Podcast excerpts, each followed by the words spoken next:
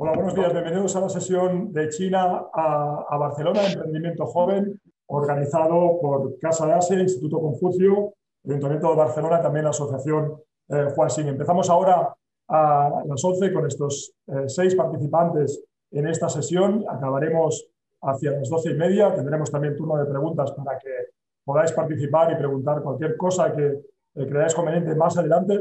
Y vamos a estructurar esta charla en, tres bloques más o menos. Tendremos una primera presentación eh, a cargo de Marc Sanz, técnico de, promoción de ciudad del Ayuntamiento de Barcelona, y luego ya entraremos a hablar de todas las cuestiones del emprendimiento eh, eh, y este recorrido emprendedor entre China y España con eh, Lin Yu, que es director de cine y estudió chino en el SCA, que en la Escuela de Cine de Barcelona, hoy en día a punto de acabar su primer largometraje y también presidente del, Festival Lichi de Cine Asiático en Barcelona. Eh, también tenemos a Maque que es doctora en Sociedad y Cultura eh, y gestora cultural en Barcelona. Trabaja en, proyectos de intercambio eh, cultural y es colaboradora en una galería de arte en Shanghai y ahora mismo está en China, igual que Li Yu. Son los dos que ahora mismo tenemos en China, el resto están aquí en España. También tenemos a Yan Jinjin, que es fundadora de Entropía Paper Store, que es una papelería distinta al modelo tradicional, trabaja tanto con clientes nacionales como también con clientes internacionales y sobre todo se dedica a clientes asiáticos. Luego tenemos a, Xiao Kang Yun, la conocéis con Kang o ella le gusta que le deméis Kang, es abogada y mentora legal de emprendedoras, feminista, antirracista y es socia fundadora de eh, Gran Vía Juris y Consulting, y también fundadora de una consultoría online que se dedica sobre todo a acompañar a esas emprendedoras eh, que tienen cuestiones legales eh, que necesitan resolver. Eh, y finalmente tenemos a Cao Melan, que es cofundadora del grupo Cao de Restauración, con distintos restaurantes aquí en Barcelona, y donde trabaja sobre todo como directora creativa y en aspectos como el marketing, el branding y la comunicación. Por lo tanto, damos la palabra en principio a Mark Sanz, que os va a hacer una presentación de todo aquello relacionado con el aterrizaje de los proyectos emprendedores y cómo puede ayudar eh, la Administración, el Ayuntamiento en este caso, en este acompañamiento, en esta gran aventura que es emprender. Muchas gracias, Sergi. Eh, y gracias también a Instituto Confusi y Casa Asia, que junto con el Ayuntamiento de Barcelona y otra asociación, mm, pues hacen posible este acto. Como Sergi ha dicho, yo formo parte del Departamento de Promoción de Ciudad en el Ayuntamiento de Barcelona. Nuestra, nuestra labor es mm, dinamizar la comunidad internacional en la ciudad, atraer talento a la ciudad y también ayudar a que las inversiones extranjeras en la ciudad se puedan convertir en proyectos que creen empleo de, alta calidad. Hoy os quería explicar de una forma que, todos pudiéramos entender y de una forma rápida a qué se dedica Barcelona Activa y cuáles son los servicios que ofrece para, para las personas emprendedoras. Ah, en principio, Barcelona Activa es una agencia municipal que se creó en 1986. Forma parte, es la agencia de desarrollo local del Ayuntamiento de Barcelona y sirve fundamentalmente para apoyar ah, los proyectos emprendedores y el empleo en la ciudad de Barcelona. De todas las líneas de actividad que Barcelona Activa mm, desarrolla, hoy voy a explicar un poco aquellos recursos y servicios que tienen que ver con el apoyo al emprendimiento, a las personas emprendedoras, también a los emprendedores y emprendedoras jóvenes y a las empresas tanto, nosotros intentamos ser una ayuda práctica para aquellas personas que quieren convertir una idea de negocio en un proyecto empresarial viable. Esto en Barcelona Activa lo hacemos a través de un conjunto de servicios gratuitos, como son herramientas digitales para emprender, por ejemplo, un plan de empresa online que ayuda mucho a poder estructurar el proyecto de negocio, un programa de actividades para emprender, para ayudar a esas personas a crear una empresa y a tener las habilidades necesarias para crearla y un servicio de asesoramiento técnico también gratuito en el que pues respondemos las dudas que se puedan tener cuando uno crea una empresa y también ah, evaluamos la viabilidad de los proyectos empresariales. ¿Dónde puedo acudir yo? Soy un emprendedor o emprendedora de origen chino ah, en Barcelona activa para que te ayudemos con todos estos recursos. Pues bien, hay un centro para la iniciativa emprendedora Glorias, que está en la calle de Acuna 162 en Poblenou, al lado del centro comercial Glorias y accesible con el metro, con un horario muy amplio, de lunes a jueves de 9 de la mañana a 6 y media de la tarde y los viernes de 9 a 3. Para poder gozar de estos servicios que antes he explicado, hay que mm, mm, participar e inscribirse en una sesión informativa para emprender que se llama Emprender con Barcelona Activa es fácil. Esto es posible hacerlo a través de la página web que veis en la parte inferior de la pantalla. Ahora estamos realizando estas sesiones de forma virtual, dado la crisis pandémica que sufrimos, pero normalmente las ofrecemos tres veces al día en nuestro centro en la calle de Acuna. Como os comentaba, el servicio también mm, integra un programa de seminarios formativos para emprender. En el contexto pandémico estamos desarrollando también de forma virtual, pero que normalmente se ofrecen de lunes a viernes de 9 de la mañana hasta 8 de la tarde. Somos muy flexibles para poder prestar formación adaptada a los horarios de la gente que a lo mejor trabaja al mismo tiempo o tiene otros, otros quehaceres. También el servicio de asesoramiento técnico eh, que se lleva a cabo en el Centro para la Iniciativa Emprendedora Glorias. Veis aquí la fotografía de la izquierda.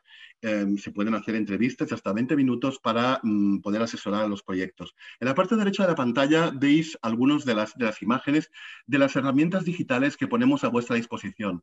La más importante de las cuales es el plan de empresa online, que os hará una serie de preguntas y las respuestas que vosotros eh, entréis en la herramienta a la cual accedéis con un nombre y contraseña que os damos en la sesión de bienvenida, pues van creando esta, este documento de plan de empresa que luego las personas que asesoran la viabilidad de los proyectos, como veis algunas en la foto de la izquierda, pues podrán evaluar la viabilidad del proyecto empresarial y daros, por, por ejemplo, acceso a financiación. Después también disponemos de una serie de programas específicos para diferentes grupos de personas, mujeres emprendedoras, personas jóvenes o de más de 45 años, proyectos comerciales del sector de la construcción, emprendimiento social, artesanía, comercio electrónico, turismo sostenible, mm, tecnologías limpias, industrias creativas. Si queréis más información sobre estos programas a medida, en la misma página web la podéis encontrar o contactándome a mí. Y bueno, vemos aquí el tipo de proyectos que hemos acompañado el año pasado en nuestro centro. Han sido más de 2.000 proyectos y veis que la mayor parte de los proyectos tienen que ver con con el comercio, la, hostelería o la producción cultural.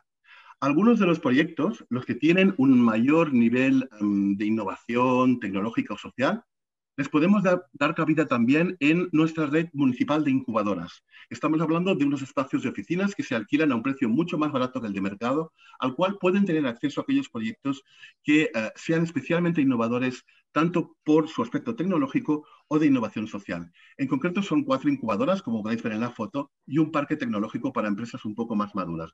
Si queréis más información sobre estos recursos, también la podéis encontrar en la página web que veis en la parte inferior de la pantalla. Después, para empresas que, para proyectos que, que, ya están estructurados y evaluados como proyecto viable, se pueden dirigir también después a la oficina de atención a las empresas. Esa es una oficina que está a dos calles del, centro anterior que os he descrito, en carrera Roc número 117. Podéis acceder en transporte público también con el metro. Veis también en pantalla el, horario de, vida. Es un servicio también gratuito donde hacemos muchas cosas. Lo que intentamos es hacerlo de la forma más práctica para que todas las necesidades que tiene un proyecto empresarial cuando se convierte en empresa, las podáis solucionar en el mismo sitio.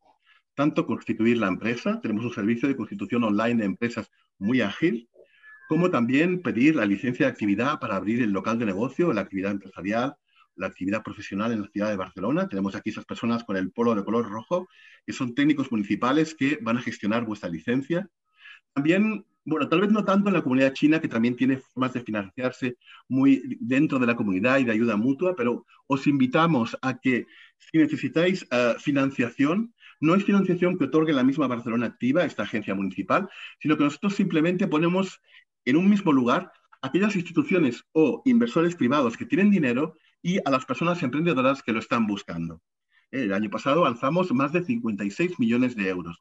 Por tanto, en proyectos especialmente aquellos que tengan que ver con proyectos más de, cariz tecnológico, por ejemplo, pues estamos en contacto no solo con bancos que ofrecen productos financieros parcialmente financiados por la Generalitat de Cataluña para aquellos proyectos empresariales que se hayan demostrado que pueden ser viables y nosotros somos una herramienta muy útil ya que podemos analizar la viabilidad de estos proyectos, como también proyectos en los que pueda tener entrada pues todo este conjunto de inversores eh, privados que podéis ver aquí y que nosotros intentamos poner en contacto.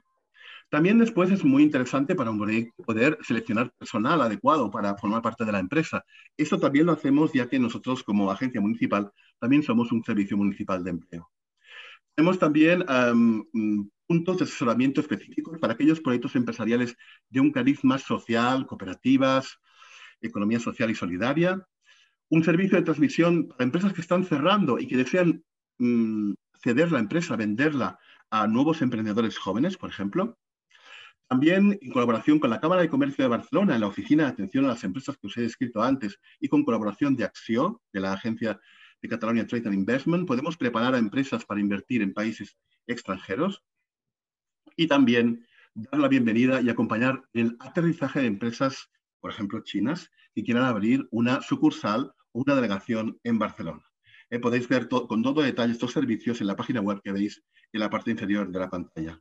También seguimos con la formación, no solo para emprender, sino en este caso para ayudar a empresas a crecer.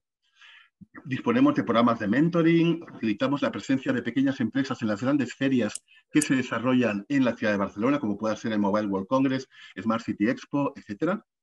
Y bueno, he terminado un poco, solo aquí resumo la actividad de Barcelona Activa en el apoyo al emprendimiento y la empresa en 2019. Estamos muy acostumbrados a trabajar con un gran número de emprendedores. Veis en la parte inferior de la pantalla a cuántas personas emprendedoras acompañamos el año pasado y a cuántos proyectos hemos acompañado. Y lo más interesante de esta cifra que vemos de proyectos acompañados es que mm, más de 1.600 empresas se crearon de estos 2.100 proyectos acompañados, por tanto un porcentaje de creación bastante elevado. Después podéis ver en la parte superior de la pantalla cuántas de estas empresas, por su elevado nivel de tecnología o de innovación social y tecnológica, tuvieron acceso a las incubadoras y al parque tecnológico.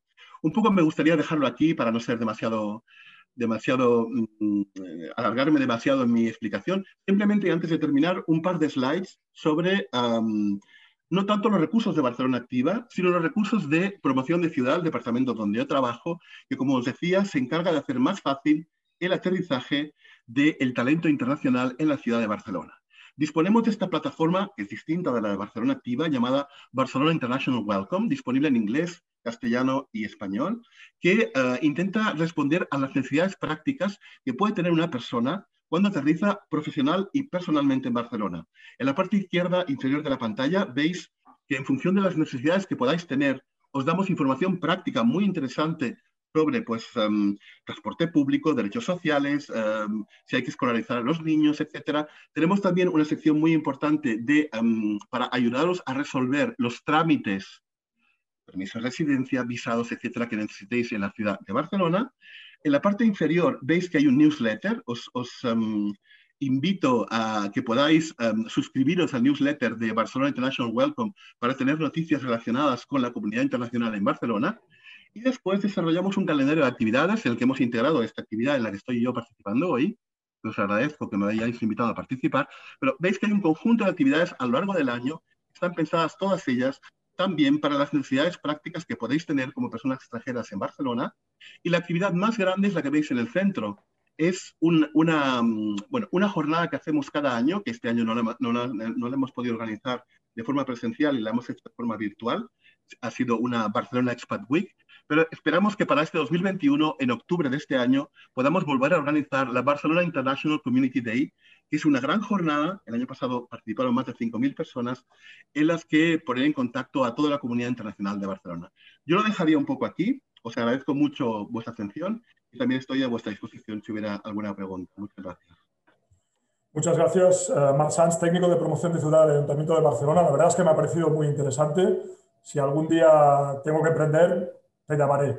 Eh, y me interesa mucho eh, todo lo que estaba comentando Marc para introducir a nuestros participantes en esta sesión, porque realmente lo que nos ha enseñado Marc es eh, todo el, abanico de herramientas que tenemos a nuestra disposición de, una aventura de emprender, que no es, seamos sinceros, nada fácil. Veíamos un poco el índice de, de éxito, ¿no? de, lo que se acompaña, y a pesar de que Barcelona Activa tiene registros muy buenos, en general en el mundo, en cualquier país, emprender no es fácil y, muchos también se quedan por el camino. Por eso me gustaría que empezarais eh, en, una primera presentación, pero con esta perspectiva de todo lo que habéis emprendido, de vuestros proyectos que son de ámbitos muy distintos.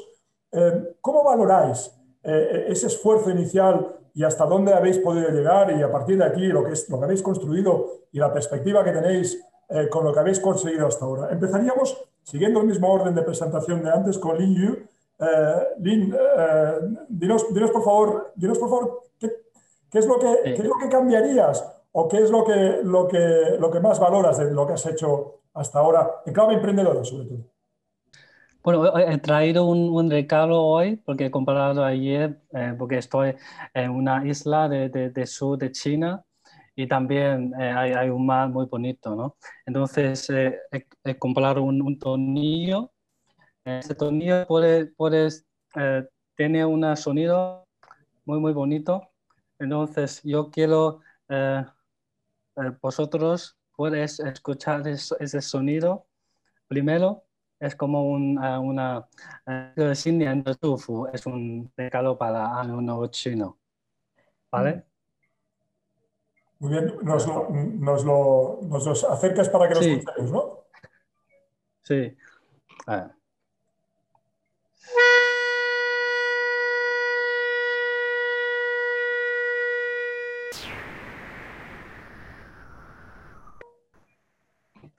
Bueno, es como un, sonido, un barco viene de lejos. Eh, ese, creo que ese es un, para mí es como una, un metáforo, eh, porque cine es un idioma común, ¿no? Todo el mundo puede entender. Entonces creo que cine chino también es como, es como un idioma, puede comunicar dentro de dos, dos países y la gente puede entender mejor dentro de sus mismos. La gente eh, para tener más manera para entender más. Y sobre la cultura y sobre eh, humanidad, etc. ¿Crees, crees, que, ¿crees que esta, esta inspiración eh, desde la distancia te ha servido en Barcelona para hacer un proyecto que es muy distinto a cualquier otra cosa que existía? Sí, yo porque yo fui, fui muchas veces a Filmoteca para ver películas eh, cuando estaba en, en, en, la escuela eh, SCAT en Barcelona. Y alguna vez yo, yo veo hay una película de, de, de Japón, este, uh, yo, yo, yo, este director, Choi Kuchi. Es una película de, de años 50 y yo veo la sala está llena, ¿no? Llena, llena gente. Eh, en ese, ese momento me, me, emociona mucho porque no puedo imaginar si hay una película de, de años 50 de, China y la sala llena gente, ¿no? Entonces yo, yo, yo creo que necesitamos, porque eh, ahora en China mm, estamos mm, trabajado mucho eh, de cine, también avanzaron mucho y también eh, eh, hay, hay, buenas películas, está rotando. Creo que necesita una plataforma o, necesita gente que pueda traer las, las, películas para que la gente pueda ver. Ese es primero. Imagínate, cada, cada año tenemos uh, como 1.200 películas cada año, pero ¿cuántas películas um, puede ver en, en, España, ¿no? Es una, bueno, por eso es, es, un trabajo que estamos haciendo. Mm. Y, y seguiremos con Yan Jin eh, tu proyecto es muy distinto a los otros, pero la pregunta yo creo que sirve porque eh, tú comentabas que la mayoría de tus clientes en este proyecto de papelería, que es muy distinto al convencional, eh, son de China y lo haces desde aquí. No, al revés. Mis productos, la mayoría de productos son asiáticos, los clientes son clientes de aquí. Eh, mi empresa es una empresa de papelería, pero es diferente a, a, la idea que el público general tiene de papelería. Es una papelería muy especializada. Em, sobre todo trabajamos con productos asiáticos, eh, coreanos, japoneses, chinos también. Son productos más, mm, más de alta gama, se podría decir eh, y muy específicos. Es un mercado muy nicho para gente que busca especialmente ese tipo de productos o, eh, porque tenemos tienda física en Barcelona, también gente que busca algo especial como regalo o simplemente porque les gusta. Es un concepto muy nuevo, muchas veces em, la gente no lo entiende muy bien. la tienda se llama Entropía Entropía. Entonces, eh, sí que es eso también. A la hora de emprender hay mucha misconcepción como de los emprendimientos chinos, mm, porque aquí pues la gente relaciona directamente un negocio chino con puede ser un, si es en retail pues un bazar o venta al mayor, eh, aparte de lo que es la restauración que también es más conocido. Pero hoy en día creo que hay mucha gente joven de mi generación que está intentando emprender y crear pues emprendimientos con más valor añadido y, con, y diferenciarse de lo que se conoce ya. ¿Estarías de acuerdo con la, con la afirmación que el hecho de ofrecer un producto o un servicio eh, que es chino pero que no es lo convencional eh, te permite posicionarte mejor y por lo tanto tener un poquito más de confianza en ese salto emprendedor? Eh, mm, confianza sí, después incertidumbre también, porque porque la gente no lo conoce. Ahora llevo, la tienda lleva cuatro o cinco años, ya pues la gente que consume este tipo de producto o entra en mi tienda pues ya sabe a lo que viene y qué es lo que nosotros tenemos. Pero los primeros años fueron muy difíciles porque eh, el público no entiende. Y entre que, bueno, porque soy china, entonces entran, ven, vale, es una tienda china pero después los productos que ellos ven en la tienda no los relacionan con lo que normalmente suelen ver. Entonces les causa un poco de confusión al, principio. Es algo diferente que me posiciona así, pero también es algo que, que confunde un poco al público al principio. Permitidme que cambie un poco el orden que tenía previsto, porque me interesa comparar esto con el ejemplo que tú has puesto, que es el de la restauración, mm. eh, y, mm. le, cedo la palabra a Cao Meilán porque Claro, vosotros lleváis muchos años en, Barcelona. No sé si en ese sentido habéis tenido que emprender en medio del camino también para readaptar todo lo que inicialmente quizás habías planteado. O ya empezasteis teniendo claro esto que, se apuntaba ahora mismo. Es decir, eh, ¿empezasteis como un restaurante chino tradicional o, habéis eh, planteado desde el principio un, un, concepto muy diferente porque entendisteis que era la única manera de diferenciarse y por lo tanto de poder ocupar un, eslabón distinto en ese mercado. Correcto, Sergi. Bueno, yo eh, pertenezco a la tercera generación de la familia Cao. Eh, la persona que emprendió mi familia, el primero en emprender fue mi abuelo. Y correcto, él empezó a, a, bueno, él creó, fue el primer chef del primer restaurante chino en Cataluña llamado Gran Dragón y luego emprendió él haciendo su propio restaurante, que fue el restaurante Pekín, en la calle Córcega. Y bueno, él fue chef en, Taiwán durante mm, muchísimos años, creo que unos 10 años, cuando se exilió de lo que era eh, China, em, el, país chino, y se, fue, se, exilió en, Taiwán. Ahí ejerció de, esa profesión de, chef y cuando vino a Barcelona pues eh, abrió su propio restaurante. Él tenía em, su concepto de restaurante, pues de, la, receta más estricta ¿no? la, dentro de la gastronomía china, pero él mm, pues, pues tuvo muchos hándicaps para conseguir, ¿no? en este caso, pues ingredientes, ¿no? como incluso, por ejemplo, la soja, ¿no? que tenía que ir a, Francia a comprarla. ¿no? O sea, imagínate, desde, desde aquel entonces, pues bueno, sí, hemos... hemos como, em, empresa familiar que somos, hemos em, eh, progresado y hemos tenido una evolución y de lo que fue entonces mi abuelo, ¿no? Eh, del restaurante chino al uso, pero en este caso, ¿no? Con una, mm, pues bueno, con,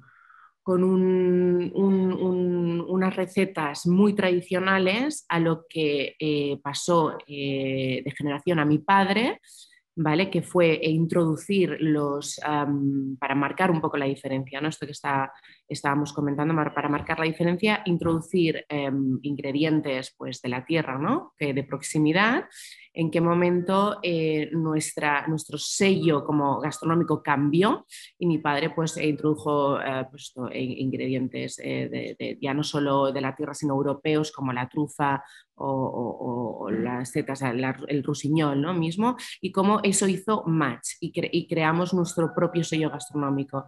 Y ya mi tercera generación fue eh, eh, pues introducirle dentro de esta, esta pieza ¿no? de, lo que es la empresa la línea editorial del marketing, del branding, ¿no? de, crear esa marca ¿no? y la expansión. Entonces, pues bueno, muy, muy interesante. Hemos recuperado a, a eh, bueno, no sé si has podido seguir un poco la conversación, pero cuéntanos eh, cómo ha sido en, tu caso también, no solo eh, por lo que se refiere al, Festival LISI, que compartes también como eh, como impulsora, sino también en, esos proyectos de gestión cultural a los que te dedicas.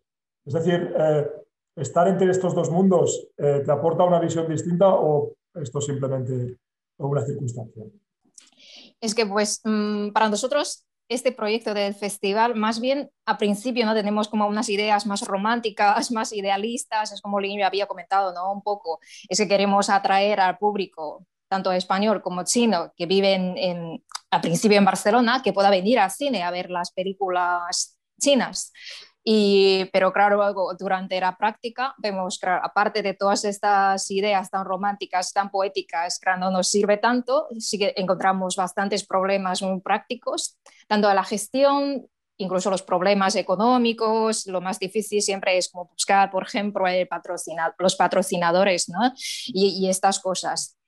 Pero mientras tanto, yo creo que también vamos aprendiendo, es poco a poco, aunque soy, soy gestora, lo que pasa es que en un contexto ¿no? sociocultural muy distinta de, China, también voy aprendiendo a través de este proyecto crecemos y esperamos que poco a poco podamos conseguir más experiencia y más conocimientos, claro, con la ayuda tanto de, de las instituciones administrativas o de las administraciones locales o no sé, incluso nacionales. Y por otro lado, también necesitamos como más talentos ¿no? que puedan formar parte de nuestro equipo para que podamos crecer y para que podamos aprender más cosas. Yo creo que, bueno, sí que, sí que tenemos muchos problemas durante, durante la organización de los festivales. Siempre tenemos ideas muy buenas, pero luego siempre encontramos dificultades. Pero vamos aprendiendo y vamos mejorándonos. Interesante. Eh, eh, no sé si tú que has, visto de todo eh, con todas tus, tus clientas o en general toda tu clientela a la que has podido ayudar, no sé si tendrías algún, consejo en, lo que se refiere a esos primeros pasos. Es decir, cuando, saltas al vacío, es verdad que ayer lo comentábamos cuando hacíamos una previa de esta reunión preparatoria con, con Cao que decía, no, hay una cosa que de entrada los chinos nos ayudamos mucho, ¿no? El chino se ayuda mucho entre ellos, ni siquiera a veces necesita ir al banco para, para tener líneas de crédito, ¿no? Em, ¿En qué sentido eh, eh, tú destacarías eh, la especificidad, china? No sé si hay alguna cosa que, que no ocurra en, en, Barcelona en general y que en proyectos de, de emprendimiento chino sea, sea especialmente distinto. Bueno, estoy de acuerdo con, con, con la compañera de que en, el entorno de lo que es la comunidad asiática, bueno, en, este caso China, se, ayuda mucho, pero, pero también, también es cierto que hay muchas familias que vienen eh, estando solas, no, o, viene un cabeza de familia y está solo al frente de, de, su idea, al frente de su camino, al frente de su aventura, que es no, no solo emprender en el tema de los negocios, sino el emprendimiento migratorio, ¿no? Que supone todo, claro, claro. todo eso supone.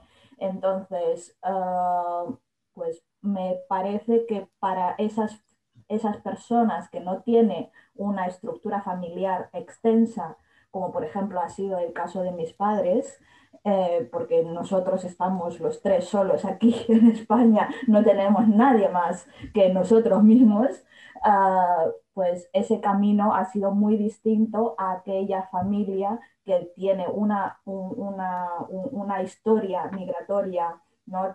más extensa, que tiene muchos familiares extensos, primos, tíos, etcétera, que están también ya, ya establecidos en España. Entonces, allí yo creo que incluso dentro de lo que es la, propia comunidad china, tiene esas diferencias um, de, de, poder obtener ayuda a través de su familia. Entonces, ¿qué, consejos podría dar? Pues la verdad es que yo no, no sé qué consejos podría dar. Eh, la verdad es que yo cuando emprendí hace, hace ya una, década, ah, me lancé así a la piscina, eh, sin, no, sé, no sabía si había agua o no, ah, porque en aquel momento abogados titulados con una licenciatura, con, conocimiento eh, real sobre, sobre el terreno, había pocos y, yo pensé que podría ayudar ¿no? a, las personas de mi comunidad, a cualquiera que, se quisiera, que quisiera mi ayuda ah, y, así me lancé. Pero sí que es cierto que a lo largo de estos 10 años he, visto en dónde he fallado y, y la verdad es que ahora, hoy en día, si alguien quiere emprender en algo, lo primero de todo es, yo le, yo le pediría que se siente tranquilamente en su casa, que valore todas las opciones que haya, que, aprenda sobre todo mucho de, muchas cosas, porque el emprendimiento no solo tiene un aspecto Ah, o sea, no hay que tener en cuenta solamente el aspecto legal, no solo finanzas, no solo branding, no solo marketing, sino todo un conjunto de cosas que hay que aprender para poder emprender y para, para poder sobrevivir en este camino. Entonces, mientras Mark estaba haciendo su presentación de Barcelona Activa, yo pensé, creo que hace 10 años hubiera necesitado todo eso. que ofrecía desde Barcelona Activa y, no, lo, no, no, sabía en aquel momento que existía eso. supongo que ya, lleva una trayectoria larga Barcelona Activa, pero yo no lo conocía. y, y creo que desde la administración tendrían que dar mucho más voz a toda esa estructura, ¿no? Para poder llegar a más gente para que sepan que realmente tienes, tienen esos servicios a su, a su alcance para poder construir una idea de negocio viable. ¿no? y no, no ir dando tumbos por ahí en, el, en el, camino, que también, que, también es necesario, ¿eh? Que, que a, a, medida que vamos teniendo errores, que vamos teniendo vamos teniendo nuestros handicaps, vamos encontrándonos en dificultades, crecemos, lógicamente, pero siempre está muy bien acompañado, sea en, en, todos los aspectos que tú quieras, ir mejorando y preparándote. Queda claro. Sí, sí.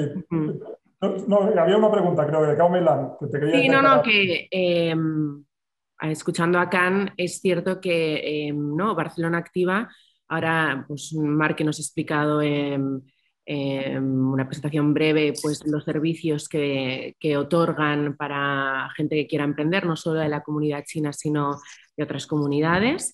Em, sí que es cierto que previamente, antes de llegar a, esa agencia en la que te pueden ofrecer todo esto, creo que hay que madurar muy bien ¿eh? el, business plan primero, ¿no? O sea, es decir, yo en, especial, eh, antes de expandir ¿no? lo que es ahora el grupo CAU, pues ahora desde empezar ¿no? lo que he comentado antes brevemente del restaurante de mi abuelo a tener ahora cinco restaurantes y estar en, el grupo Ameyer, em, pues previamente hay que, hay que madurar muy bien em, cuál es tu business plan, todos los pasos eh, y, ver mm, esas opciones, ¿no? Mm, madurarlo muy bien en cuanto a, todos estos aspectos, aspecto financiero, aspecto legal, eh, ¿no? ponerte un poco a prueba en, muchos, en muchos factores. ¿no?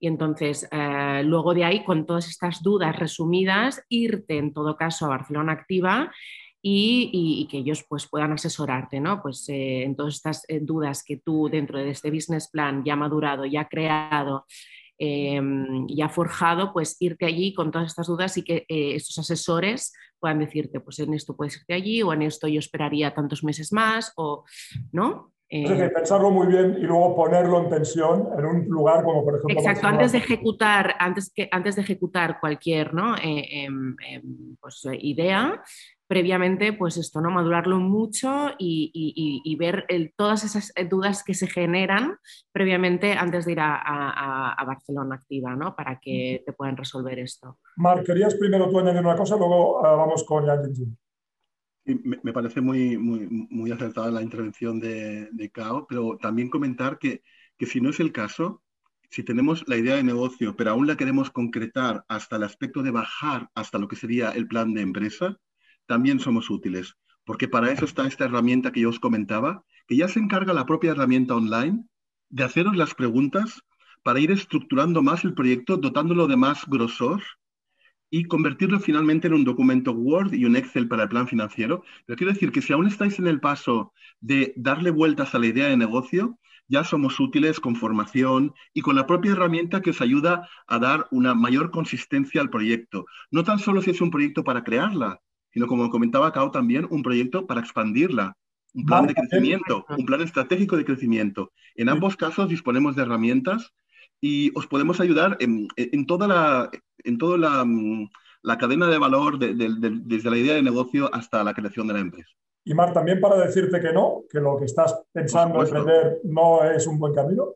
Por supuesto, por supuesto. O incluso a personas que por sus habilidades o sus lo que hemos visto lo que destacan, que tal vez reencauzarlos hasta otro de nuestros servicios que le apoya para encontrar empleo como profesional, por ejemplo, porque a veces también es muy importante ver eh, si dentro del, equipo de personas que impulsa el proyecto hay una buena armonía y, hay una buena compensación en, en, cuanto a las habilidades que tiene cada uno. Pero incluso en este caso, también nosotros mm, disponemos de formación para potenciar y empoderar a las personas en habilidades emprendedoras. Ya digo, casi todo es gratuito, a excepción del alquiler que se paga en las incubadoras, que es un alquiler de bajo coste. Pero el resto del servicio es gratuito. Hasta ahora nos había costado un poco ser conocidos en, la comunidad china y esperamos que estos actos contribuyan también a, que seamos más, más conocidos por parte de esta comunidad y que os podamos ayudar y compartir más. Estoy convencido que sí, entre otras cosas por los comentarios que están saliendo en Jinjing. Sí, eh, estoy de acuerdo con Mark y justamente era lo que quería comentar. Em, sobre lo que ha dicho Melan, está muy bien que mm, tengas un plan ya muy pensado para ir a resolver tus dudas, pero creo que hay, hay mucha gente que realmente no sabe ni por dónde empezar. Tiene una idea, cree que esa idea es buena. Bueno, yo soy una de ellas. Realmente yo fui a una sesión informativa de Barcelona Activa hace cinco años porque no tengo ninguna formación en el tema empresarial. Yo estudié ciencias, no tiene nada que ver con lo que estoy haciendo ahora. Entonces, simplemente hasta lo más básico de qué tipo de empresa existen, tipo sociedades limitadas, todo eso, no tenía ni idea. Y esa información online la puedes encontrar, pero creo que está bien siempre que alguien te acompañe. Y es lo que decía Marc, Mm, solo con el hecho de que tengas una idea, está bien que vayas a las sesiones informativas que, tienen y, escuchar y aprender más sobre lo que puedan decir, aparte de, de, solicitar una cita ya de uno a uno y explicarle tu plan, pero ya de entrada que te dé una información sobre todos los procesos eh, fiscales, digamos, por ejemplo, es algo que ni en el colegio ni en la universidad, ningún sitio nos enseña y es algo que creo que es muy importante, pero creo que hay una población muy grande de personas que tienen idea de emprender que no tienen ni una idea. Lo digo por experiencia propia y también por gente joven, más joven que yo, que actualmente acaban de terminar una carrera, acaban de salir de estudiar y dicen, vale, quiero hacer eso, pero hoy en día hay tanta información, hay sobreinformación online, creo, que necesitan un lugar como Barcelona Activa que les dé mm, información más concisa, más concreta y eso, y que puede que a veces alguien que les diga, no, creo que este proyecto no es adecuado y todo. Vamos a seguir con esta dinámica que es buena porque podéis ir interviniendo. Por favor, levantad la mano que así pongo un poco de orden, pero sí que me gustaría, enseguida paso contigo, Cam, pero dejadme que plantee una reflexión. Desde mi punto de vista, por lo menos, creo que no solo culturalmente, evidentemente, eh, aquí y ahí son dos mundos muy distintos, sino que China es un mundo especialmente dinámico. Eh, me gustaría que también me plantearais alguna reflexión sobre eh, cómo veis estas dos velocidades. ¿no? Es decir, supongo que os ayuda mucho tener una visión privilegiada de China que, que, no solo os pueda inspirar porque veis que ahí las cosas van muy deprisa y por lo tanto se consiguen cosas en un, periodo de tiempo relativamente corto, en comparación con aquí donde parece que todo cuesta un poquito más. Esta es una perspectiva muy subjetiva, no sé si la compartís, ¿no? Y en cualquier caso, empezamos con Cam, que creo que te habías dejado alguna cosa por decir. Y luego enlázalo con esto, por favor. Vale. Bueno, yo quería rescatar un tema que ha, que ha planteado Chin al principio de su intervención, que es esa cuestión ¿no? de que en el imaginario colectivo eh, blanco, eurocéntrico, no, no entra en la cabeza de, una persona nacida, crecida, con toda su familia eh, española, catalana, mm, europea en general, de que los chinos eh, podemos ejercer también todo tipo de profesiones, ¿no? que no solamente son, eh, abrimos bazares, no solamente abrimos restaurantes, no solamente abrimos bares, podemos ser abogados, podemos ser eh, directores de cine, podemos ser gestores culturales, podemos eh, montar otro tipo de negocios como el de Jinping, de una papelería. Por ejemplo, yo en mi, en mi camino a lo largo de estos 10 años, cuando piso un tribunal, lo primero que piensan eh, es que eres traductora. La traductora, ya, ya, ya. o sea, no, no, eh, entendedme, no, no, tengo nada en contra eh, de los traductores. Sí, sí. No, pero se ha, eh, entendido perfectamente pero, lo, que, que pero lo, que, lo que me vengo a referir es que en el imaginario colectivo eh, eh, español, catalán, no, no, no, no, no entra en la cabeza de que una persona como yo, con mis facciones asiáticas, pueda ser abogada. Y entonces, yo creo que ahí reside también en ese imaginario colectivo uno de los principales problemas a la hora para nosotras y nosotros uh, emprender, ¿no? Porque, porque yo con, con, con, estos hechos, a mí, a, a, la hora de trabajar, a veces me limitaba a mí misma eh, el, el, propio crecimiento, porque llego a pensar que por ser china, de alguna manera, no podría ser abogada que a lo mejor también lo piensa alguna compañera, algún compañero uh, eh, de esta mesa, pero, pero eso, que quiero resaltar que existe también esta problemática social que tenemos que trabajar uh, desde la administración, tenemos que trabajar desde los entes sociales, desde el movimiento social, para cambiar ¿no? ese imaginario colectivo sobre quién, qué es ser china, qué es ser español, qué es ser catalán que es ser en general una persona, ¿no? Y, eso. Uh, dicho, esto, con, eh, sobre la, lo, que, lo que preguntabas de ese dinamismo, de esa, de esa diferencia ¿no? de, de ritmos entre China y España, pues yo lo veo bastante con mis clientes, yo lo he vivido también en mi, en mi propia carne, eh, en el sentido de que somos mucho de ejecutar ideas, somos muy pragmáticos en, general, de mm, tengo una idea, mm, da igual, o sea, lo ejecuto y luego ya vendrán los problemas que son solucionar y demás.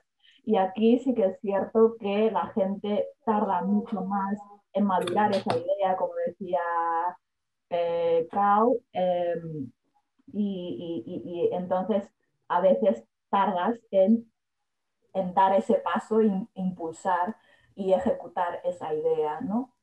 Y, y, eso es la principal diferencia que yo veo entre estos dos ritmos. Entonces, yo intento, en mi propia experiencia, aunar las dos cosas. Intentar ejecutar, pero también últimamente intento eh, ponerle, ponerle, ponerlo sobre el papel, eh, ralentizarme a mí misma un poquito para, para ver si realmente las ideas que yo tengo realmente son ejecutables o no. Porque para, no volver a caer en, en, una piscina sin agua, por ejemplo. Porque eso sí que es verdad que pasa en China, que el chino normalmente tiene una idea y se lanza para ella y luego ya corregirá lo que tenga que corregir. Correcto. pero primero lo hace, ¿no? sí. Claro, sí, sí. Eh, no, sé si Cao Milán querías añadir algo, estabas...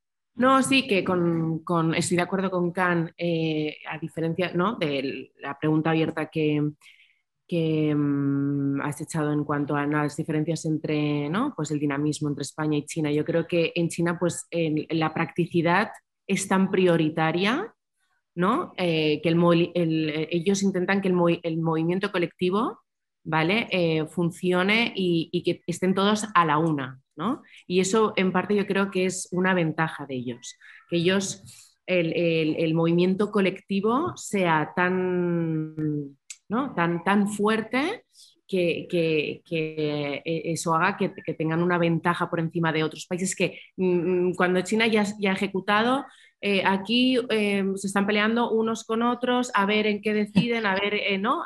cuántos nos aunamos para ir por aquí o cuántos son los que quieren ir por allá. ¿no? Entonces, yo creo que China es efectivo en eso. Entonces, mm, el poder de decisión es tan rápida que si, que si se equivocan, ya están con la ventaja de estar, están tirando por la opción B, ¿no? porque la A ya la han ejecutado. ¿no? Entonces, creo que en parte es eso creo que querías decir algo, ¿no? Sí, sí, sí, no, primero quiero como, no sé, siguiendo eh, los comentarios de, de Khan, estoy súper de, acuerdo con ella, justamente por los estereotipos, ¿no? Sobre la comunidad china que vive aquí en España y piensa en los sectores convencionales a los que se dedican ¿no? la mayor parte de los chinos o, o, los inmigrantes chinos de la primera generación. Entonces el festival, de hecho, también ha sido desde esta idea, ¿no? queremos romper un poco estos estereotipos, quiere demostrar ¿no? a unas facetas muy diferentes de, la imagen que ha creado o que han creído em, la, comunidad no sé, china. Entonces, es, por una parte y por el otro lado, hablando de las diferencias ¿no? entre, entre el ritmo de trabajo, la forma de trabajar, entre China y España, eso sí que tenemos bastantes experiencias para organizar el festival, tenemos que trabajar con ambas partes. Mm. Entonces, sobre todo en agosto, en verano, para nosotros siempre ha sido un desastre, porque por un lado, eh, desde la China, por ejemplo, las productoras o las distribuidoras siempre nos pedían estas cosas y no sé qué para enviarnos la copia y tal, eh, o los materiales para proyectar las películas, pero por otro lado tenemos que esperar la respuesta, por ejemplo, de algunas instituciones de, de Barcelona o de Madrid donde sea, y siempre tenemos que esperar. Y no sé, nosotros como organizadores siempre tenemos que trabajar entre ambas partes, ¿no? siempre tenemos que intentar combinar los dos ritmos o, o para, no sé, combinar las diferentes formas de, de trabajar.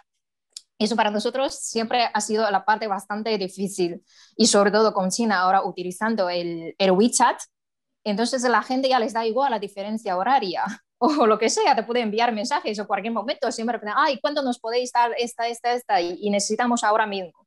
Y eso para nosotros, sí. Aquí instituciones como el ayuntamiento están promoviendo, eh, por ejemplo, que las empresas, Barcelona Activa es un ejemplo de esto, incluso que a partir de cierta hora no está permitido enviar mensajes para no eh, eh, eh, ser intrusivo en cuanto a los aspectos personales de la vida, ¿no? Sí, sí personalmente me gustaría separar mi, vida privada y, el trabajo, pero claro, con, con, con, las personas que viven en China, que trabajan en China, eso es muy difícil, les da igual, porque ellos están, están acostumbrados a mezclar tanto su vida como, su trabajo. Sí, sí, eso para nosotros... Claro, sí, entendemos, Sí, entendemos los dos contextos, pero a veces nos cuesta ¿no? coordinar ambas partes. Sí, sí, sí. Y eso. Mientras estamos hablando, eh, se ha producido una cosa que yo creo que es maravillosa, que en China se ha ido haciendo de noche. Y tenemos a, no, no, lo vemos en, en que estás en un interior sin ventana, pero sí que Yu tiene, ha creado ahora mismo un ambiente cinematográfico. Y, y, eh, junto a la música que, nos ha brindado al principio, es glorioso, ¿no? No sé, Yu, si nos has podido seguir eh, y estás de acuerdo con algunas de las cosas que, han salido. Eh, mm, tú estás ahora mismo, creo que en una isla, ¿no?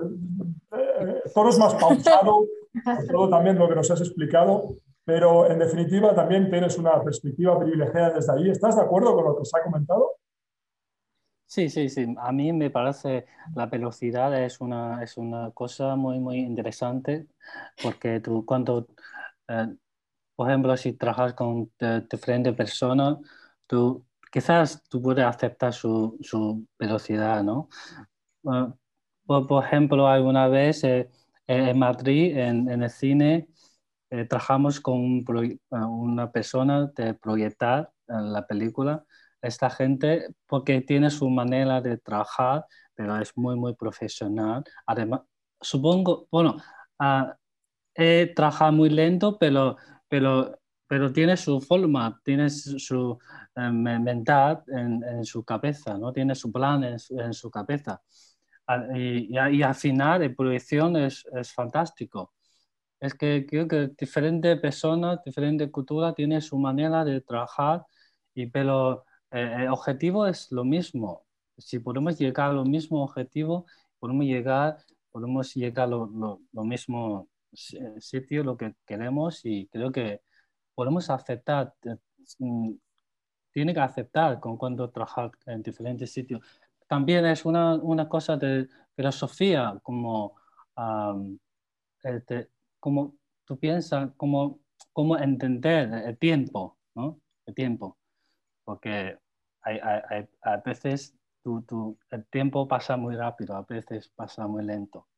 Sí, yo creo que desde distintos puntos de vista o desde distintas maneras, estáis, en, realidad estáis hablando de que desde vuestro papel como enlace entre, entre, los dos mundos, entre las dos culturas, si sois capaces de establecer esa conexión, realmente el resultado es muy enriquecedor, ¿no? Sí, sí. Podéis intervenir, ¿eh? cualquiera de vosotros. Sí, depende, de situación, pero en China creo que eh, no podemos parar ahora porque todo el mundo quiere tener, eh, creo que mejor vida. O, ¿Crees, que aquí, ¿Crees que aquí, por ejemplo, en Barcelona o en España, estamos más acomodados en este sentido? Que, bueno, vivimos en una cierta en un cierto, no sé si conformismo, no sé si comodidad, en comparación con China, ¿eh? donde no te lo puedes permitir, porque si no, otro te lo pasa, te pasa por delante. Por ejemplo, por ejemplo creo que eh, vosotros, creo que ya, por ejemplo, ya tenéis eh, muchos museos, los museos ya tienen muchos cuadros ah, muy, muy, muy bonitos, fantásticos, y tiene muchas películas, es que tiene un montón de artistas, y porque porque tenía una buena volumen de comercial. Y en China ahora estamos en este momento como creando comercial, ¿no? La gente empezando mm, comprando, comprando y tener buena eh, vida y también eh, empezar como a hacer más películas y dentro de las películas y y eh, eh, queremos rodar como, como ¿no? más películas con, con, un punto de vista más de, autor, por ejemplo, y más, eh, más, más de cine, más, más, más de arte. No sé, creo que es una, es una, creo que es lo mismo caminos. Mm. Ah, sí. Yo, bueno, em, eh, él lo ha explicado desde un punto de vista más artístico, más, bueno, el tema más cultural y tal. Y yo también quería comentar más el, mm, eh, otro tema, pero sí, pero siguiendo el hilo que él dice que en China ahora la gente está trabajando muy duro para tener una vida mejor y tal. Y yo creo que hay un concepto que, mm, que es el concepto del triunfo, del succeed que en China pues se le inculca mucho a los niños. Aquí es como, vale, mientras seas feliz y tengas una vida plena, es suficiente, pero en China está la cultura de tienes que triunfar. Y es una cultura que también le da mucha presión a, las segundas generaciones, a las generaciones que hemos nacido o crecido aquí o allá.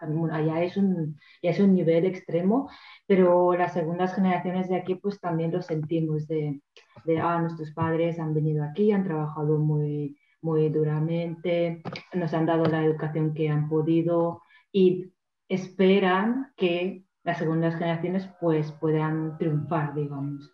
Y es una presión que muchos tenemos, mm, por eso también hay, cada vez hay más generaciones jóvenes que quieren emprender, porque para la cultura china es como que si emprendes tú eres tu propio jefe y el camino al éxito es más fácil, digamos, que si trabajas para otros. Y creo que esta es una mentalidad que puede ser difícil para los europeos o los españoles entender. Y por eso muchas, mucha gente dice, pero ¿por qué hay tantos chinos que emprenden y tienen sus propios negocios? Es, creo que por cultura. Primero Kang sí, cultural. Yo primero. Sí, sí, sí.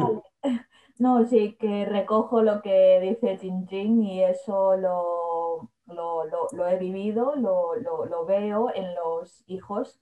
Mm, bueno, eh, como ya has dicho, eh, bueno, no sé, sí, sí, sí, bueno, la gente no lo sabe, yo soy madre ya, y entonces ah, eso lo veo en mis hijos y, y, lo veo, bueno, en mis hijos no tanto porque todavía son muy pequeñitos, no llegan a los tres años todavía, pero sí que lo veo en los hijos de mis primos que, que son más mayores. Uh, cada vez que hemos hablado ¿no? de, de, la educación que se le, se, se, se le quiere ofrecer a los niños, pues ellos siempre me dicen que no me, no me vengas con las historias eh, europeas, que aquí no funciona, um, porque todos mis primos uh, siguen viviendo en Shanghai, que es mi ciudad natal. Y claro, allí todos los niños, eh, pues yo que probablemente estarían 24/7 estudiando si no fuera porque son niños y necesitan descansar. Aún así, ¿tú crees que, la, que tu nivel de exigencia con tus hijos será mayor que la media en España?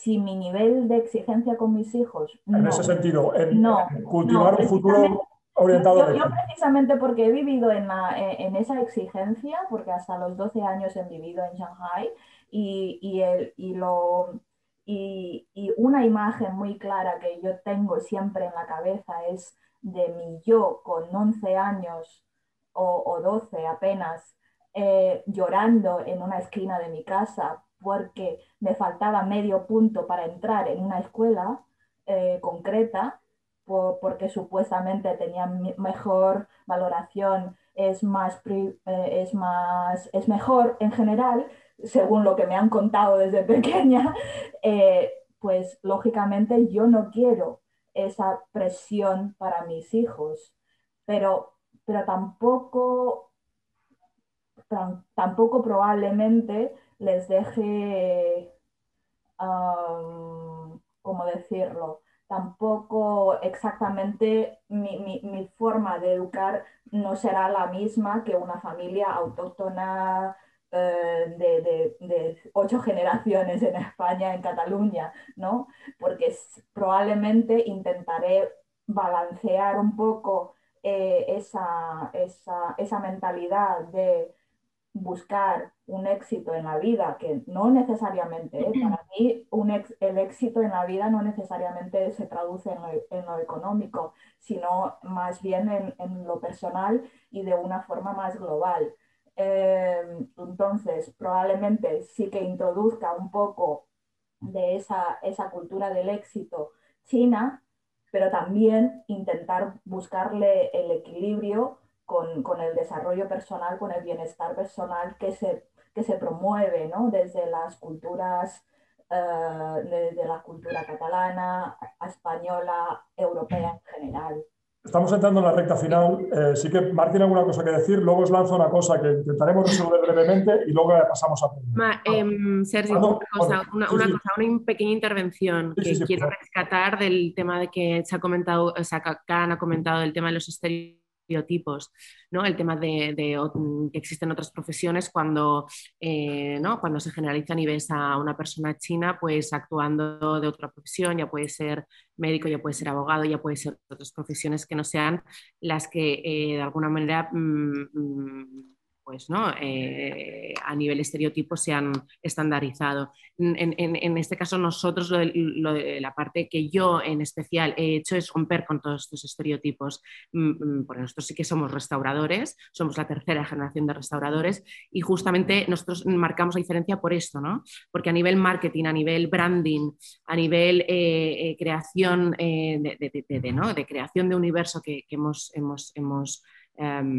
marcado en esta tercera generación es romper con todo eso, ¿no? que nuestros restaurantes se vean diferentes, que nuestro sello gastronómico se marque eh, por, muchos aspectos ¿no? de, que entras y que ves muchas cosas diferentes, ¿no? ya no solo a nivel gastronómico, sino a nivel estético o visual, ¿no? que eh, comunicar bien lo que realmente se hace, ¿no? lo que hemos hecho ¿no? en la familia Cao, o sea, eh, por qué... Mm, uno de los restaurantes o la, marca que hemos creado te da la sensación de que mm, gastronómicamente sea mm, potente, ¿no? Y, mira que ha sido muy difícil dentro de nuestro mar, del, marco, eh, en el país en el que vivimos, que la gastronomía es tan, tan, tan, tan poderosa, ¿no? Hacerse un hueco como buena gastronomía china es, es muy difícil claro. Marc, ¿querías añadir? Eh, simplemente tal vez esta percepción. Yo creo que en, que en Barcelona y en Cataluña es una ciudad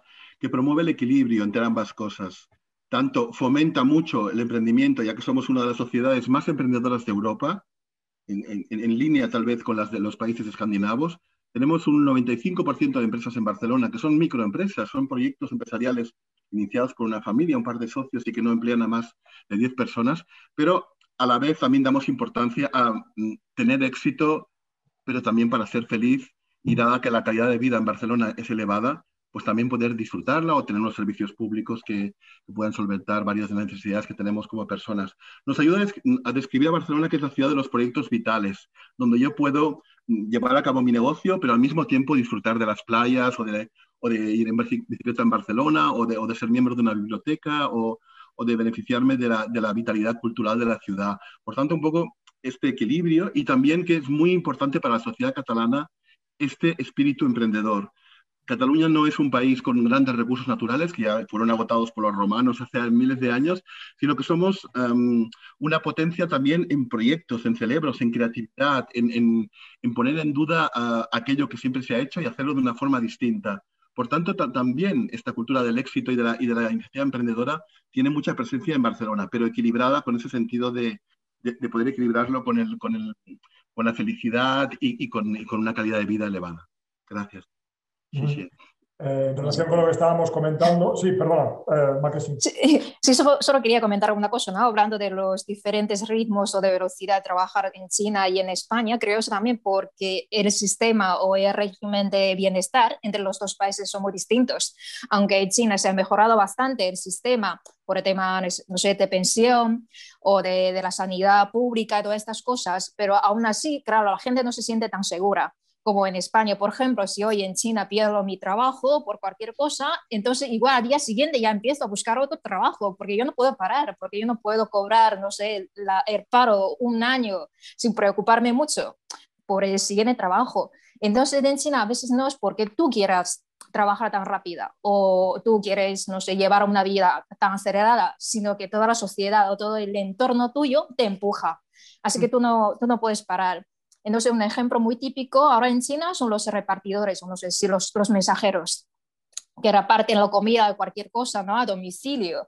Entonces, lo que pasa ahora, si tú vas por las calles, sobre todo en las ciudades grandes, es una impresión mía que tengo al llegar a China. Entonces, tú ves todos estos chicos jóvenes en sus bicicletas eléctricas, no sé, recorrer por todas las calles sin parar, a veces incluso está como arriesgarse sus propias vidas para llegar puntualmente, no sé, al domicilio, a dejar los productos ¿no? de los pedidos. Aún así, claro, la plataforma cada vez acelera más, reduce más el, plazo con el que ellos pueden llegar a su destino. Entonces, no es que ellos quieran, no sé, conducir tan rápido en la calle. Lo que pasa es que todo el sistema, todo, no sé, estas plataformas, ¿no? Te, te empujan, te, apresuran. Entonces yo veo... Es un claro, Sí, sí. Perdona, no, es que creo que tenemos un pequeño delay y no, nos interrumpimos mutuamente, pero creo que es un buen ejemplo porque precisamente en España ha habido una sentencia judicial que eh, determina que estos trabajadores, estos repartidores, ah, hasta ahora habían sido falsos autónomos, ¿no? Y por lo tanto eh, ocurren eh, tendencias distintas en un país y en otro, ¿no? Y, y es muy interesante lo que acabas de decir y, enlaza con algunos de los comentarios que estoy viendo aquí en el chat, donde se pone también de relieve esos aspectos más de, del sistema, ¿no? Sí. Sí, exacto. Sí, sí, sí, no, es que la gente quiera llevar una vida ellos también quieren tener una vida más tranquila, más relajada y, feliz, pero a veces, claro, se ve que, por ejemplo, los amigos míos que son padres están súper preocupados por la educación de los niños, porque en China siempre decimos, nunca puedes como... Eh, estar detrás ¿no? de otros compañeros tuyos. Tienes desde el punto de partida y tienes que ir primero para, para llegar hasta, hasta final. Vamos a, vamos a hacer un, último repaso. Os agradecería comentarios muy breves. Vamos a hacer uno por uno ahora sí. Eh, con alguna valoración respecto a si la pandemia os ha eh, permitido que las cosas os fueran mejor o si realmente el impacto, como ha pasado en general eh, en muchísimos sectores, ha sido un, problema muy grave en todos los sentidos. Eh, Liu, tú primero, ¿cómo, cómo, cómo ha sido este impacto de la pandemia en tu caso? El Lichi lo tuvisteis que hacer a distancia, por ejemplo, ¿no? ¿Cómo lo hicisteis este último año? ¿Lo suspendisteis? Sí, sí. Estamos parados el año pasado, pero este año creo que sí, seguimos. ¿Como director? Eh, no sé, porque yo prefiero eh, proyectar mis películas ahí. Eh, ah. sí, adelante, perdona, no sé si querías continuar. Sí, bueno, creo que quiero, añadir una cosa pequeña, como por ejemplo la velocidad. Eh, yo, yo estoy en China, creo que alguna cosa, eh, yo siento mucho porque eh, la comida lleva la comida, ¿no? Hay, hay gente lleva la comida a casa. Es un sistema muy, muy, muy rápido. Y si, si, si llama teléfono y cinco minutos o diez minutos ya en la puerta ya, ya viene la comida. por ejemplo, comida china es caliente, ¿no? Si quieres tener la calidad, eh, tiene que ser rápido. Creo que eh, puede, creo que es una cosa, puede explicar bien este sistema porque necesita tan rápido, porque la calidad, eh, si quiere llegar a la cliente con, con muy buena calidad, a, a, veces tiene que ser rápido. Sí, sí. Muy sí, sí. sí. Marketing, eh, danos sí. tu comentario eh, sí, yo creo que esto, por ejemplo, la traducción de, de la crisis ¿no? en chino es Weiji, de hecho tiene su doble sentido. Por, por un lado, el Wei es peligro y Ji es oportunidad. Entonces la pandemia para nosotros sí que ha sido un peligro, sí sí que es una crisis que que nos ha dejado muchas cosas muy difíciles, pero por otro lado también es una oportunidad, porque por ejemplo con todas estas nuevas plataformas, ¿no? el mismo Zoom, que se han crecido con, con la pandemia, entonces tenemos también eh, tenemos que adaptarnos ¿no? a, a, la, a, la, nueva situación. Por ejemplo, si el ITSI el año pasado lo tuvimos que suspender porque no pudimos encontrar una buena forma de, mostrar las películas chinas, pero igual a partir de este año pensamos en hacerlo online a través de alguna plataforma, ¿no? También está, llevamos unos meses hablando con, con Filmin y a ver si este año podemos conseguirlo hacer, conseguir hacerlo online. No Creo que el primer festival, porque Filmin realmente se ha volcado en muchísimos festivales. Pero, pero mejor en cine. Mm. Mm. Sí, claro, eso sería ideal, pero también tenemos que saber, ¿no? Adaptarnos a diferentes circunstancias. Eh, sí, sí em, está de acuerdo con de, de que es un peligro, pero también una oportunidad. Por ejemplo, en mi caso, claro, yo vendo retail, o sea, vendo productos que además no son de necesidad básica, o sea, los puedes tener o no. Pero, y también durante el confinamiento, todas las tiendas estuvieron cerradas durante casi dos meses. Pero también surgió una oportunidad porque, eh, porque nosotros tenemos plataforma en Instagram y como que en ese momento no podíamos hacer nada más. Em, lo que hicimos fue mejorar la comunicación con los clientes. Mm, y fue otra vía que se abrió eh, haciendo bueno, directos y otros, eh, otros tipos de comunicación. Em, y hubo muy, muy, muy buen resultado porque pues, todo el mundo estaba aburrido en casa o no sé por qué, pero hubo un muy buen resultado. Y entonces, a diferencia de otros negocios más tradicionales, tuvieron que cerrar y dependía de a pie, em, nosotros tenemos tienda online, pero anteriormente era como solo un soporte a lo que es la tienda física. Pero actualmente, gracias bueno, a la oportunidad Mm, de la pandemia, digamos, de que la gente está más receptiva a las plataformas eh, digitales y que tienen el tiempo de poder aceptar tu comunicación, digamos, em, hemos, bueno, lo que es eh, la tienda online, la plataforma, las ventas online ha subido mm, bastante, considerablemente y ha abierto como otra vía Has dado un, comentario que me ha parecido muy gracioso, que es que eh, en España si se pide un desayuno, te, sirve para la comida o la cena, cuando te llegue. ¿no?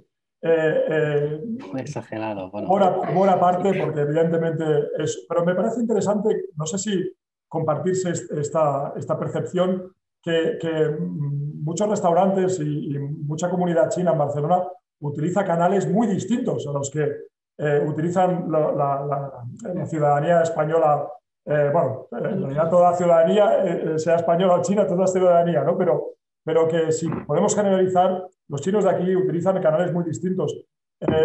pasemos a, a Cao tú que estás en la restauración, respóndeme a esto, pero también responde por, favor a, cómo habéis cambiado, si habéis cambiado alguna cosa, compañero.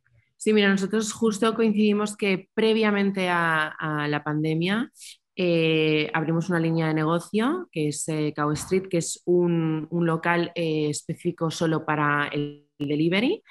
Y verdad que, bueno, justo fue empezar, abrimos en diciembre y en, y en marzo pasó todo esto. Y, la verdad que es, bueno, fue no sé si casualidad o qué, pero empezamos a trabajar mucho pues, ¿no? por esta nueva mm. línea de negocio. Bueno, nos ocurrió esto, abrir Cow Street y que ya seis meses con antelación habíamos firmado con, con el, el, grupo Ameyer para, para ofrecer nuestros productos de quinta gama con ellos y, tuvimos la verdad que la, gran suerte de poder, podernos reformular por esa vía, ¿no? que empezábamos con delivery y, con, con, quinta gama con, con la cadena de Meyer que ha sido un aprendizaje, mm, bueno, o sea, muy, muy potencialmente en, muy poco tiempo, porque hemos tenido que, bueno, que aprender, eh, pues esto, ¿no? Cómo poder mantener la calidad, ¿no? Lo que decía Lin Yu, cómo poder mantener la calidad de nuestros productos, eh, haciéndola eh, a través de un canal de delivery o a través de esta quinta gama con, con Ambeñer, ¿no? O sea, eh, mucho laboratorio, muchas, eh, muchas pruebas en cuanto a, la cocina, porque yo a veces, o sea, yo no estoy en cocina, pero la cocina en sí yo la entiendo casi como un laboratorio, ¿no? O sea, cómo se puede mantener bien la comida, cómo puede llegar bien, eh, ¿no? Eh, nuestro, nuestro, producto a, los hogares sin, que pierda mucho. ¿no? Entonces, todo eso ha, sido muchísimo aprendizaje. Eh, ¿Qué productos sí y qué productos no? Mm. Entonces, eh, bueno, lo que también comentaba Jin Jin, que es, esto, que nosotros a través de nuestros canales de, comunicación, sobre todo mm, la herramienta que más hemos utilizado es Instagram, nosotros hemos enseñado cómo, por ejemplo, hacer eh, en la pandemia, ¿no? O sea, a nuestro público, decir, ya que no podéis venir a nuestros restaurantes, pues os vamos a enseñar mm, obviamente no todas las recetas, ¿no? porque no todo el mundo tiene pues, una cocina industrial en sus casas, pero cómo poder hacer eh, pues, pues, no, empanadillas chinas eh, fáciles y, handmade ¿no? en, casa. ¿no? entonces ahí hemos entretenido mucho y es, esto lo comparto con Chin que, que, de alguna manera ha sido un canal pues, ¿no? de comunicación con nuestros clientes, es decir, ya sé que nosotros no podemos serviros o no podemos darnos nuestro producto, pero eh, vamos a hacer recetas divertidas y, fáciles en casa para que podáis pues, disfrutar de nuestra comida a distancia. ¿no? Y cuando volvamos a abrir, recordad que los nuestros son mejores, ¿no? Correcto. Sí, sí, porque hemos tenido, no problemas, pero mm, de, ver resultados, de decir, mm, ojo.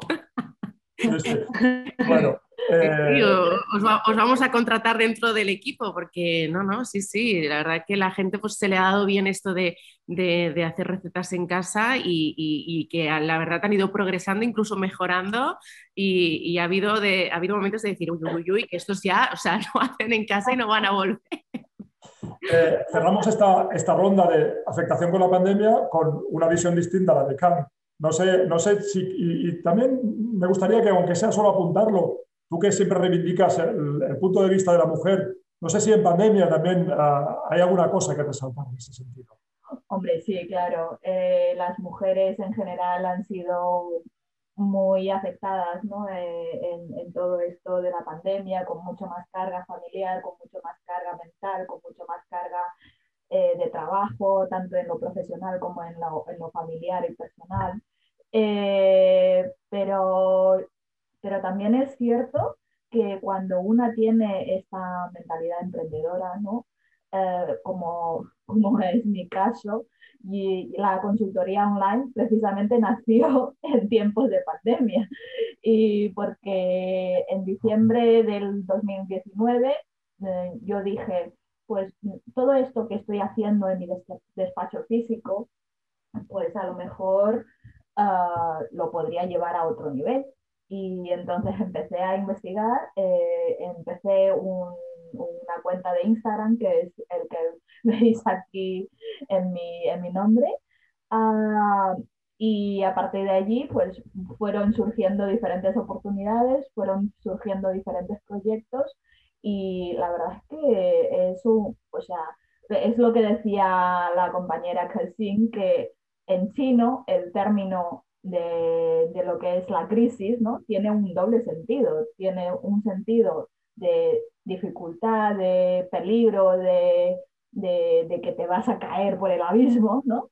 Pero que también tiene un sentido de oportunidad y obviamente no todo el mundo tiene las mismas oportunidades, eso está claro, porque una, una familia que tiene muchos hijos, que solamente tiene un, miembro de la familia cobrando el paro, lógicamente no va a tener las oportunidades que yo tengo o muchos de esta mesa tenemos. Eh, pero sí que es cierto que cuando tenemos una cierta estabilidad económica, familiar, eh, personal, profesional, sí que podemos verle oportunidades ¿no? a estas crisis como reinventarnos a nivel profesional, eh, como por ejemplo en, el caso de Tintin, que ha, que ha potenciado ¿no? esa tienda online, mm. en mi caso he abierto mi consultoría online, eh, pero sí que, sí que yo he visto en mis clientes con sus negocios más tradicionales, eh, bazares, peluquerías y demás, pues se han quedado quizá mucho más afectados que, que nosotras que podemos ver otras oportunidades y otras formas de, potenciar nuestros negocios. Y, claro, mm, a veces también les cuesta ¿no? Eh, eh, volver a arrancar y porque muchos, probablemente muchos de mis clientes habían abierto a lo mejor hace un año apenas antes de la, de, la crisis o un par de meses antes. Y entonces les ha golpeado bastante fuerte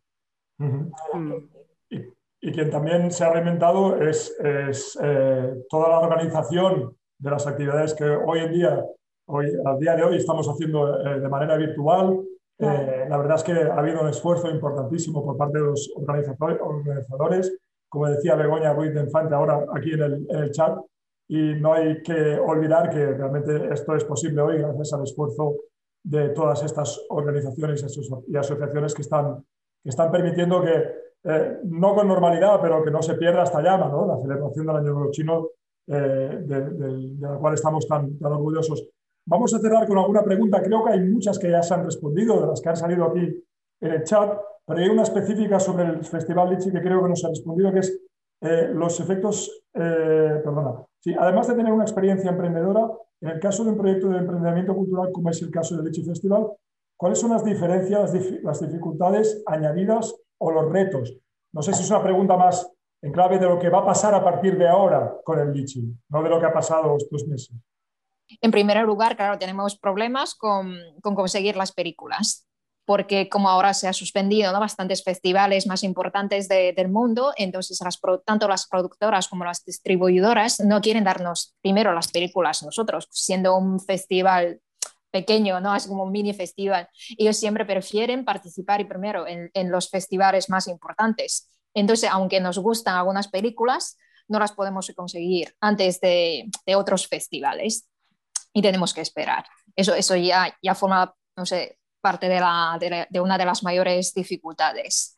Y otra también buscar una, una, plataforma ideal ¿no? para difundir estas películas también nos cuesta mucho porque cómo limitamos, por ejemplo, los derechos o cómo, no sé, eh, delimitamos el territorio ¿no? en, en, en, los que se puede ver estas películas. Sí que, sí que vamos teniendo problemas bastante prácticos y, y, vamos, y vamos buscando soluciones para, para conseguir el, el lead, si no, continúe. Y esos son, son todos, dos aspectos más prácticos y más urgentes para, para, nosotros, si queremos todavía celebrar el festival antes de que acabe la, la pandemia. Muy bien. No sé si hay alguna pregunta más. Creo que las otras eh, que habéis planteado las hemos respondido de distintas formas. Creo que Marc también ha respondido a cosas específicas que se dirigían a Barcelona Activa. Si me dejo alguna de estos aspectos, por favor, insistidme aquí en el chat porque aún nos quedan unos minutos para poderlo responder. Aprovechar antes de que vayamos cerrando. Eh, y mientras no aparece ninguna pregunta, sí que quería agradecer a todos los ponentes eh, por lo que ha sido una, una, charla muy dinámica, es lo que yo les pedí en un inicio, y, y sobre todo que sea útil para aquellos que nos estáis siguiendo desde vuestras casas, desde vuestros trabajos desde China, si algunos estáis en China también, eh, porque, porque realmente creo que la experiencia de, emprender, eh, una de las cosas más bonitas es compartirla y, ayudar con la experiencia que uno ha tenido, con los miedos, con los temores, pero también con los éxitos, eh, lo, que, lo que significa y por lo tanto cómo puede inspirar a otras personas que hoy, que hoy en día pueden estar planteándose algún tipo de recorrido similar. Eh, no veo ninguna pregunta. Creo que lo vamos a dejar aquí, a no ser que alguno de vosotros os haya quedado alguna cosa. Por favor, si os ha quedado alguna cosa en la mente, decirlo ahora o callar para siempre, o por lo menos hasta el año que viene cuando tengamos otra. Sí, sí. Sí, por favor. Solo quería añadir solo una cosa para complementar ¿no? sobre las diferencias para emprendimiento entre China y España. Yo creo que por la experiencia personal, yo creo que, por ejemplo, en Barcelona vemos más posibilidades y somos más atrevidos a probar los proyectos. Tenemos como menos miedo a fracaso. Pero si fuésemos en China, quizá tendríamos más preocupaciones o pensaremos, ¿no? Cómo nos va a mirar otras personas o otras personas cómo va a pensar de nuestro proyecto, pero en, en, Barcelona, luego pensamos, mira, eso es una idea fantástica, pues venga, vamos a hacerlo. Y aunque a, principio lo hacíamos un poco a ciegas, ¿no? sin, por ejemplo, sin, sabemos, sin saber ir a Barcelona Activa, pedir consejos, a elaborar un buen business plan y tal, pero al menos podemos dar el primer paso. Pero yo creo que en China quizá por la cultura, o, no sé, con todo el contexto ¿no? social y tal, nos tendríamos más preocupaciones y seríamos más miedosos. Eso es, creo también es una diferencia. Creo que han salido este y otros aspectos muy interesantes, eh, esta complementariedad de los dos mundos que enriquece eh, la experiencia. Eh, también este ya casi convertido en tópico ¿no? el Wei el, el, peligro de la, oportunidad, donde aparecen todos los manuales, pero que sí que me parece muy oportuno porque realmente todo se ha puesto muchísimo en tensión en el último año. pero también cosas que también me han parecido muy interesantes eh, como eh, el desmontar tópicos, que realmente hoy en día lo que está ocurriendo en el tejido socioeconómico en, una ciudad como la de Barcelona y especialmente con el foco en la comunidad china no es lo que pasaba exactamente hace 10, 15, 20 años, ni mucho menos, porque también la comunidad china se va sofisticando en, en, su, en su composición, pero también en sus opciones de vida y profesionales. ¿no? Por lo tanto, una vez más, eh, os agradezco muchísimo, Mark Sanz, eh, también Yan Jingjing, eh, Cao Meilan, eh, Kang y, y, también Li Yu y, Ma Kexing por vuestra participación y espero que haya sido de interés para todas las personas que nos, nos, habéis estado siguiendo todo, todo este momento. deciros que las festividades de Año Chino y todos los debates continúan y por lo tanto tenéis toda la información en la web y, espero que, lo disfrutéis. Y por último, Sirian Final a todos.